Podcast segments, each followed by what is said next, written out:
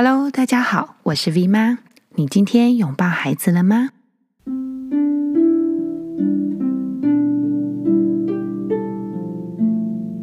今天想跟大家简单聊聊赞美孩子这件事。我们都知道赞美很重要，但有没有陷阱存在在里面呢？还记得孩子还很小的时候，我因为工作的关系，常常要在一大早七点左右和国外的一个老教授视讯开会。那个时候，战男妮妮大概是四岁半、两岁的年纪。有时候，他们两个一起床会误闯进来书房。每一次，老爷爷总会说一些赞美的简单英文，还比着简单的动作，让他们两个开开心心的跳走。例如，他会说。哇哦，你今天看起来真有精神！你今天衣服的颜色好温柔哦，跟天空一样哎！哇，你今天的笑容好甜美，甚至是他会说：“哇，你今天还比我还快说 ‘hello’，等等。”其实我在和老爷爷 Skype 会议的时候，他给出来的赞美语也很少是“哇哦，great, good”。Excellent，这种比较空泛的，我比较常接受到实际情况描述的赞美。比如说，他会说：“哇，Vicky，你这个故事编的真是太有创意了。”或说：“Vicky 啊，你编的这首儿歌好有节奏感。”或者是说：“你写的这个故事里面的主角实在是太让人喜欢了。”等等。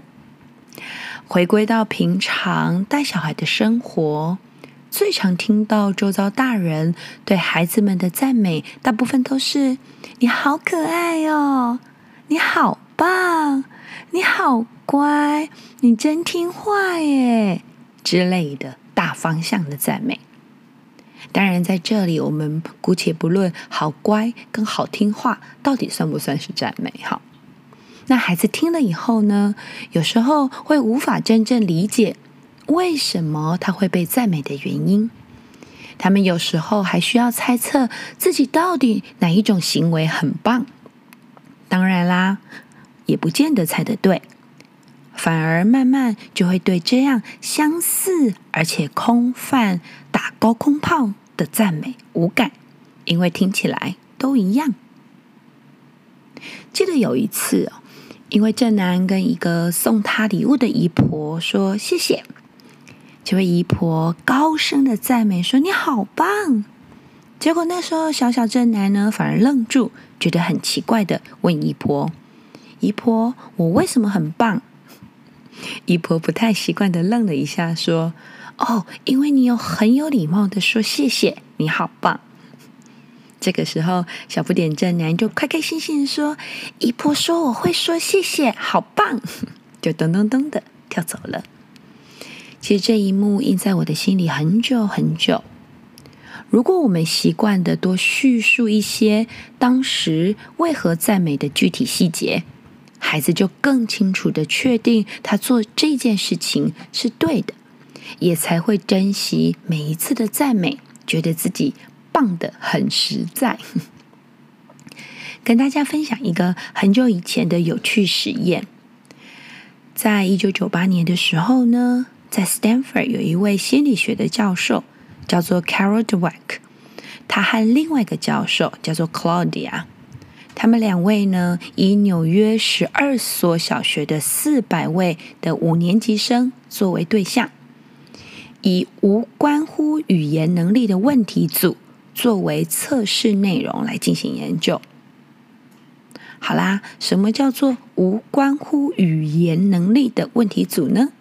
其实它就是一大堆简单几何形状的小立体积木，然后它的旁边呢有一叠卡片，从很简单到很困难，小孩呢就看着这一张张的图片，用旁边的立体的小积木把它立体具象化组合出来。这一系列的实验呢，先分成两组，一组在小孩拼对的时候，旁边的研究者就会很大声的赞美他们的天分，比如说像是“哇哦，good girl，你好聪明哦，你的逻辑真好，你怎么那么厉害啊？大天才耶你，你太棒了，你真是天生的逻辑思考家”之类的哦。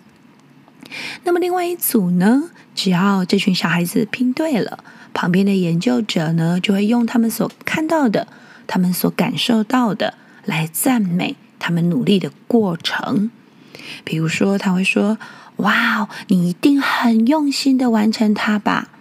你很勇于尝试，而且不怕犯错。哎，我都看到你失败好多次，但是你都没有放弃，终于成功了之类的。”好啦，这实验就继续下去，题目呢就慢这样子慢慢的排，大人呢就在旁边用不同的赞美语言来赞美小孩。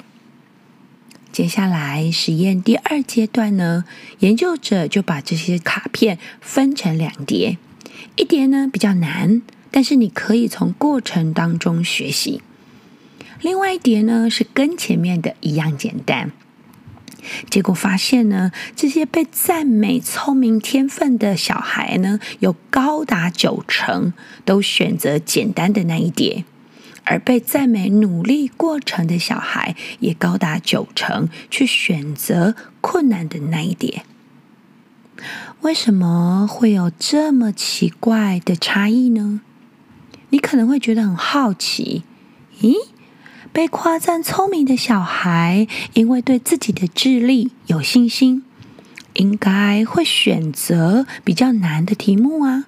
怎么他们反而会去选简单的呢？Carol Dweck 教授就说了：“赞美小孩聪明，就等于告诉他，人跟人之间比的是聪明，这是天生的，爸爸妈妈给的，所以他会选择不冒险。”好让自己维持看起来很聪明，你可能也会觉得他这个说法有点牵强哦，但是没关系，因为实验继续着。这一次呢，就进到实验的第三阶段，所有的小朋友都挑战同一种的测验，题目很难，所有的学生都考得很惨。那需要被赞美、努力过程、用心的那一组学生呢，就看着自己很糟糕的挑战结果啦，都觉得哎呀，是我不够投入啦，哎呀，我怎么没有变换不同的方式去迎接挑战呢？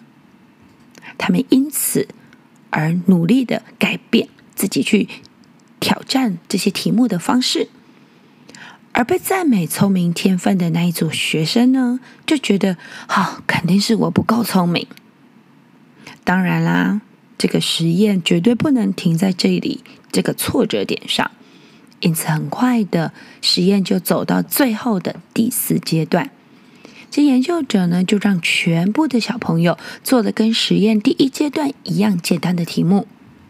结果你猜实验结果怎么样呢？那一群被夸用心努力的那一组，表现竟然比第一次进步了百分之三十，但是另外一个被夸聪明的那一组，反而平均退步了百分之二十。怎么会这样呢？这 Carol Dweck 教授就解释，他说：“聪明呢，被认为是天赋，是不可控制的变数。”那么赞赏他，你所看到的，你所真实感受到的过程与态度，会让他们愿意尝试用不同的方法试试看。这很有趣，因为我们在讲座里头有好好多次，有一些妈妈会问到：为什么我的小孩不喜欢洗头？在脖子以下有多脏都没关系，脖子以上却连碰都不能被碰到。所以孩子就坚持不洗头，大家就很烦恼啊，就会问为什么？怎么会这样？那么去除掉曾经被洗发精弄到眼睛，或者是被水突然碰到的不安全感等等问题之外，其余大约百分之九十以上的几率都是小孩的脸呢，超级美丽。这些美丽、漂亮、可爱的孩子。总是被周遭的大人眼睛看着眼睛的赞美着，哇，你好可爱，你好漂亮，你是小公主哎，等等。试想啊、哦，这些接受到赞美的小小孩，可能一天会听到 N 次这样子的赞美。你再去多想一想，一个小小孩被大人努力赞赏着这些他不可控制的变数，心里会怎么想？哦，大家都看着我的头，说很漂亮，我是公主，我好美丽，好可爱。哦，那就是我这里，就是我的头，嗯，很漂亮咯。所以我要保持我的头，不可以给别人碰，因为碰了就不漂亮了。一旦这样子的思维连接被建立起来，这个孩子他怎么会愿意让你碰到他脖子以上的部位呢？总之，每个孩子都很需要被赞美。